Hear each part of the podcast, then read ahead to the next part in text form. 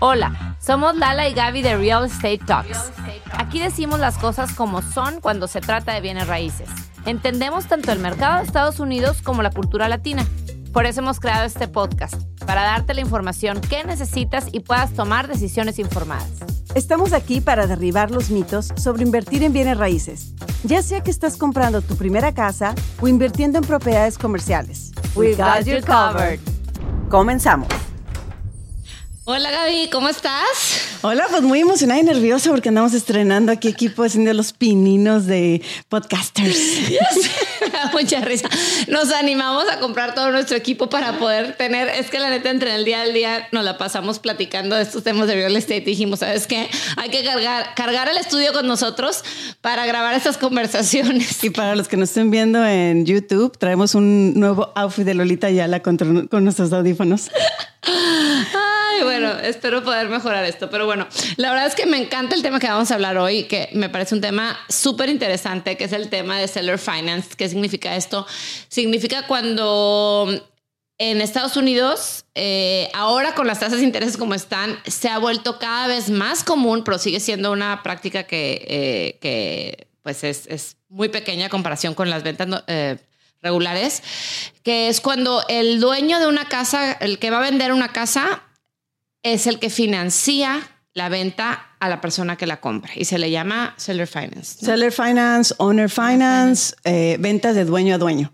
Son la verdad que cosas que se han hecho por muchísimos años en Estados Unidos, pero ahorita, como mencionas, como los intereses han subido, eh, tenemos que ser un poco más creativos en la forma de, hacer este tipo de, financiamientos. Totalmente legal, se puede hacer con toda la papelería que se requiere. Simplemente el dueño es el que la hace de banco en lugar de un banco tradicional, ¿no? Tiene sus ventajas y sus desventajas. Que esto es algo que, por ejemplo, si lo comparamos con Latinoamérica, no es algo tan común que se vea, claro que se da entre familiares, etcétera, pero la gente no lo hace con desconocidos completamente porque el tema del seguimiento a la ley y el proceso no está tan establecido y el gran riesgo que puede representar para el dueño de la casa el vender un inmueble a crédito y que luego la persona le deje de pagar y pues lo deje bailando, ¿no? Como decimos comúnmente en México. Claro, claro. Y aquí en Estados Unidos, cuando haces la escrituración, eh, pues es si la haces con una casa de título como debe de ser, si llevas todos los documentos, si hiciste un estudio de la persona que la va a comprar, independientemente si es un familiar o es un extraño, se lleva cierta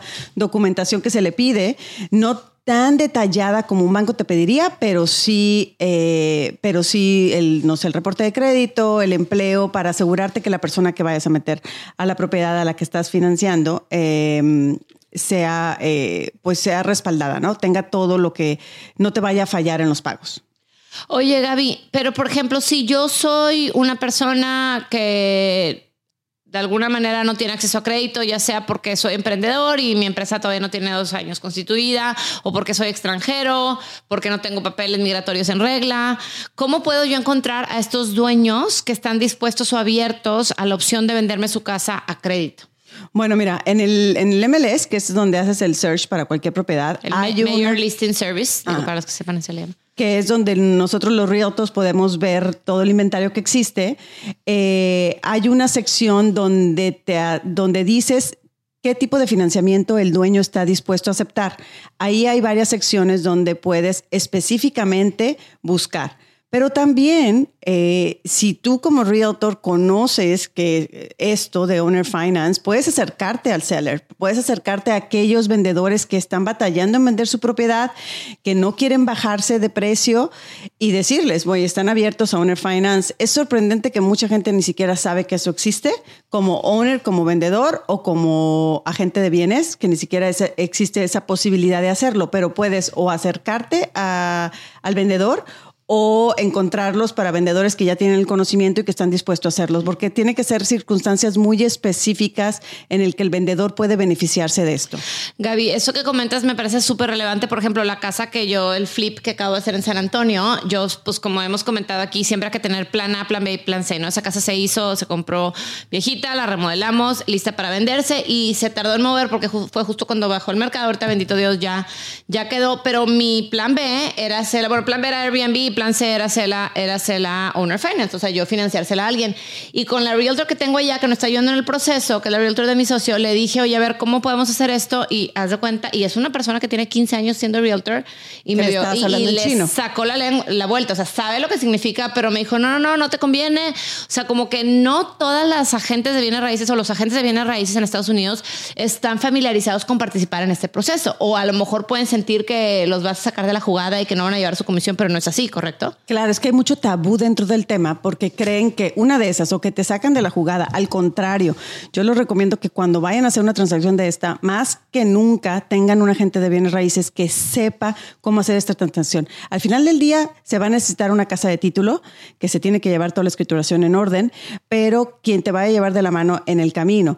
Hay mucho scam y hay mucho fraude con este tema de dueño a dueño, sobre todo en la comunidad hispana. La verdad me han tocado casos que llegan a mí después de dos años de haber estado pagando una hipoteca, lo que ellos creían que era una hipoteca, pero que lo hicieron de dueño a dueño. Entonces les digo, a ver, mándenme toda la documentación a la hora del cierre y realmente fue una transacción patito fue una transacción que no, y ellos han estado rentando por dos años en lugar de, eh, en los mejores casos, dos años, han sido diez a veces los que me han tocado ver, porque no se hizo la escrituración correcta. Es que yo lo hice directamente con el dueño, es que yo le deposité 20 mil dólares y con eso fue mi enganche. Y es que entonces, no porque sea de dueño a dueño la frase o como es conocida aquí en Estados Unidos, significa que la transacción tiene que ser con esos, entre esas dos personas. Tiene que haber profesionales alrededor de esa transacción para que asegurarse que toda la, estructura, la escritura escrituración esté hecha correctamente y para que eh, el promissory note, que es eh, el pagaré, el pagaré, esté hecho eh, correctamente para, para proteger a las dos partes, para proteger al vendedor y al comprador. Sabes que la verdad es que sí está cañón, como tú lo mencionas, yo también he sabido de casos así y por eso es bien importante que si deciden irse por esta ruta a la hora de comprar un inmueble, que lo hagan con una realtor, con un realtor, con una agente de ventas como Gaby, este, que, que sepa de este tema. No, Gaby, me quiero pasar a algo que ya mencionaste acerca de los beneficios. ¿Por qué una persona que está vendiendo su casa se iría por esta ruta en lugar de con una venta tradicional a través de un banco o de un prestamista independiente? Eh, pueden ser muchísimas eh, posibilidades por la que puedas, quieras vender así. A mí en lo personal me ha tocado vender una de mis propiedades así. Eh, tú como vendedora, tú como, como vendedora. Me ha tocado ser de los dos lados y me ha tocado representar clientes de los dos lados también. Depende de tu situación como vendedor, porque como vendedor lo ideal es que ya no tengas una hipoteca cargando en esa propiedad, que, la, que seas dueño de ella free and clear, como dicen, y que mm, y que te puedas beneficiar de venderla a un mejor precio. Esa es otra. Por ejemplo, si yo llego, trato de vender mi propiedad, te voy a dar un ejemplo, a 400, y llega un comprador con un préstamo tradicional y lleva un comprador con un préstamo de Owner Finance, el Owner Finance no tiene ninguna otra opción a, a tener el dinero, entonces me va a ofrecer los 400 mil, cuando el otro me va a querer negociar y me va a querer dar 380. Entonces, si yo quiero tener mejor precio por mi propiedad, puede ser una buena opción. También puede ser una buena opción cuando tú ya tienes mucho equity y vayas a pagar capital gain tax, que son los impuestos que tienes que pagar cuando le sacas mucho dinero de profit. Pero para tú, para tú ser un, o sea, para tú vender la propiedad tienes que ser 100% dueña de ella.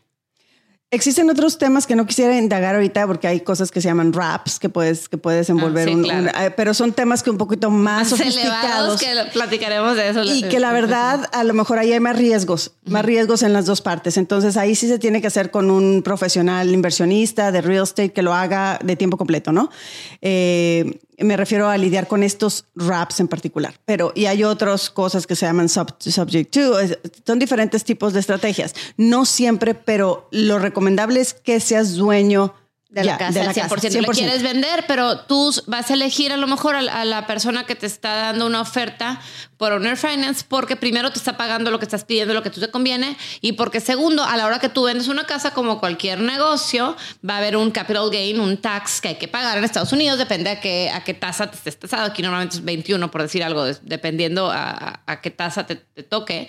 Pero entonces, si tú haces un Owner Finance, evitas pagar esa utilidad, esa tasa de impuestos sobre la utilidad que ganes a la hora de vender tu casa. Eso está buenísimo. Claro, y recibes, y claro, cada, caso es diferente de acuerdo a cómo estás, eh, si, es, si es LLC, si es corporación, si es un individual, eh, ya tendría que decirte tu tax advisor que, que cómo lo puedes hacer, pero te evitas esa, eh, ese impuesto de jalón recibes un depósito, porque si normalmente el owner finance, los términos mm, tienes que dar un poco más, tienes que dar a veces un 20, todo Sí, depende. a lo mejor si se viene por un préstamo tradicional, vas a hacer un 10, 15% de enganche y en, en un préstamo que está financiado por el dueño, que es un dueño dueño owner finance, a lo mejor puedes pedir hasta un 30% de enganche, por ejemplo. Exacto. Por ejemplo, te doy un ejemplo de un cliente que acabo de representar. Ella tenía un préstamo ya autorizado al 7% con un 20% de enganche. Nos acercamos al vendedor y le dijimos, ¿estás abierto a un owner finance? Y nos dijeron sí, pero con un 30% de enganche a un 5.5%. Wow. Y entonces esa diferencia de la tasa, ese 7% que le daban en un préstamo tradicional, comparándolo con un 5% que le estaba dando el dueño de la casa, ¿cómo le salía de diferencia en sus pagos mensuales en el Normalmente mortgage? era, en este caso eran como 400, 500 dólares al mes. Que se estaba ahorrando del pago de la mensualidad por hacerlo owner finance con una tasa más baja. Correcto, que se estaba ahorrando, entonces era una casa de inversión que se va a rentar, entonces ya tiene un poco de cash flow Claro. dentro de la, ya, ya hace la matemática. Claro, tiene que poner un 10% más, se tiene que tener este dinero para poner el 10% Sí, para más. poner un enganche más alto, claro. Correcto, pero entonces va a depender mucho ca- caso por caso. O sea, en este caso particular le benefició al vendedor porque el vendedor, por ejemplo, en este caso me preguntas por qué, por qué quisiera venderlo así. Bueno, en primera le subieron el- los impuestos al doble. Les doble- A esta señora que estaba vendiendo la casa, el año pasado, no sé, estaba cotizada en 300 mil y de la noche a la mañana de un año se la subieron a 450 mil. Entonces el predial que iba a tener que pagar era altísimo. Por eso decidió venderla a la la primera, o sea, por eso decidió venderla. Y después, Owner Finance. Porque ahora la persona que la compra es la que va a pagar los impuestos. Correcto. Con el nuevo appraisal que, que están saliendo ahorita Con en el nuevo este valor tiempo. de la casa. Entonces, y le conviene venderla ¿por qué? porque ella ya, la, ya no debía nada, ya no debía nada al banco y no quería pagar este impuesto y quería estar recibiendo como recibía su renta anteriormente.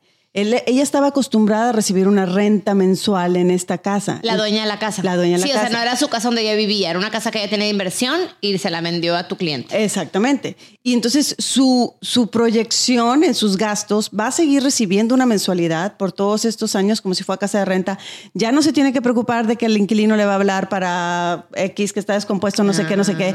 Está ganando un interés de ese dinero. O sea, todavía le está exprimiendo un poquito más a esa casa después de que todo el equity que ya le sacó, toda la depreciación que ya declaró, todo eso, todavía hay una forma más de sacar.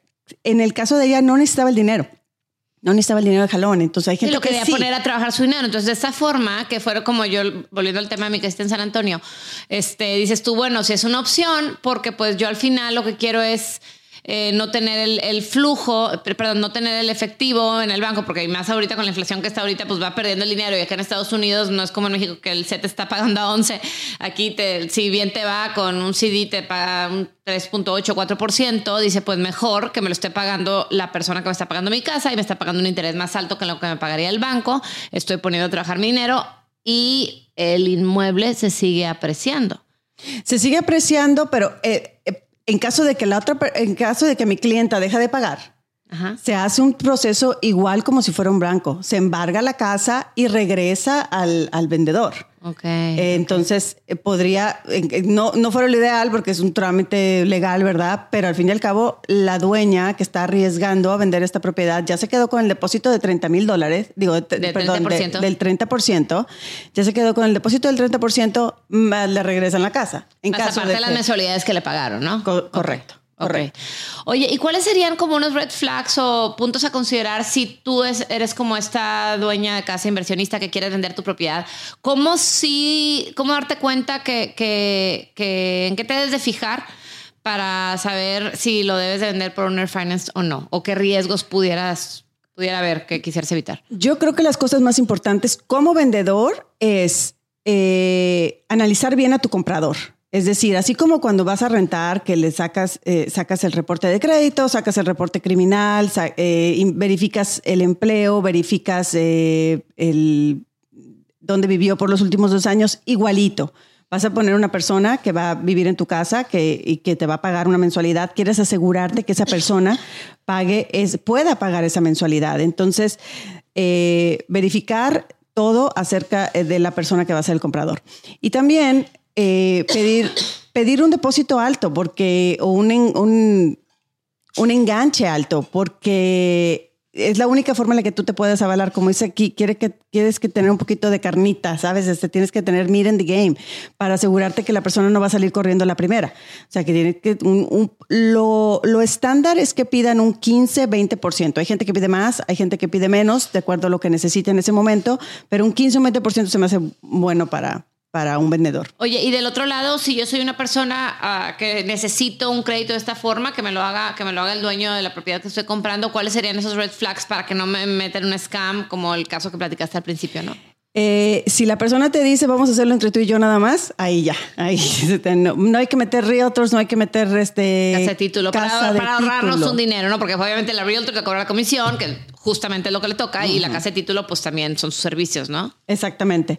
Pero siempre hay que pensar, eh, lo barato sale caro y luego no va, nada más para asegurarte y para poder dormir en la noche como comprador, te, aseguro, te, te, recomiendo 100% que se tiene que cerrar una casa de título, de preferencia tú escógela, eh, pero no significa que porque el vendedor la vaya a escoger sea mala. Eh, y uh, asesórate con un agente de bienes raíces. Tampoco significa que el vendedor lo tiene que, tiene que pagar esa comisión, la puedes pagar tú para asegurarte que todo esté bien, todo el trámite, porque aquí en Estados Unidos normalmente la comisión del comprador la paga el vendedor pero... La comisión del comprador. La paga el vendedor. Tú cuando vendes la casa normalmente pagas la comisión de los dos, del tu, de que es el 6%, ¿no? El estándar. El estándar. En un caso de Owner Finance, ¿puede, ¿se puede negociar ese punto también? Se puede negociar. La, lo que me refiero a es que el, como comprador está en tu best interest, está en tu mejor... De, de, si a ti te conviene. Te conviene 100% que, que tenga participe que, que participe un, una gente de bienes raíces, una persona que sepa, o un abogado.